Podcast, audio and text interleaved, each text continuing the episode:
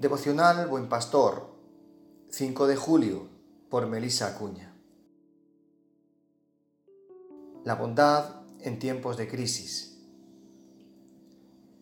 El pasado año 2020 fue sin duda un año que ha marcado la historia de la humanidad y nuestra historia personal. La llegada de una pandemia, de un virus tan minúsculo, pero tan letal y desconocido a la vez, causaron una conmoción que a ninguna persona dejó indiferente. Fue tal el impacto de esta situación mundial que nuestros hogares se convirtieron en el lugar más seguro para hacer frente a este enemigo que atemorizó a tantas vidas.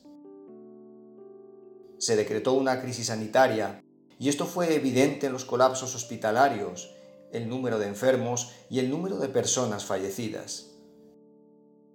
Todo esto se tornó en una oscuridad absoluta, en una ansiedad emocional que se respiraba en las calles, en la tristeza y la desesperanza. Pero sabes, en medio de la oscuridad, aún en medio del valle de sombra de muerte, una luz resplandeció, la luz de la bondad. La bondad es una actitud de alguien que busca el bien del otro, algo que tiene como fin hacer lo bueno sin ningún tipo de maldad.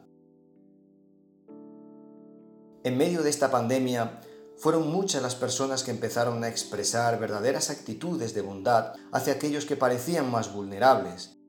Los vecinos dejaron de ser solo vecinos de ascensor para ser alguien en quien sentirse apoyado.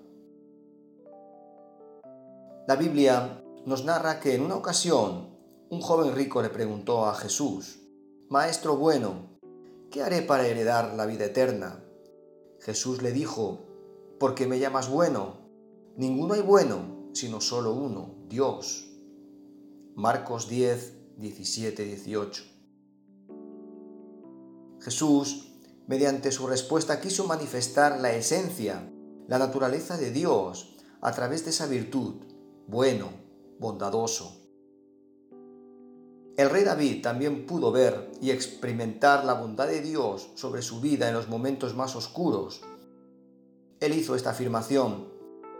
Hubiera yo desmayado si no creyese que veré la bondad de Jehová en la tierra de los vivientes. Salmos 27, 13. La bondad en tiempos de crisis es la más pura manifestación del poder y del amor de Dios. La bondad traspasa la frontera de la indiferencia y extiende su abrazo a todo aquel que precisa ser levantado.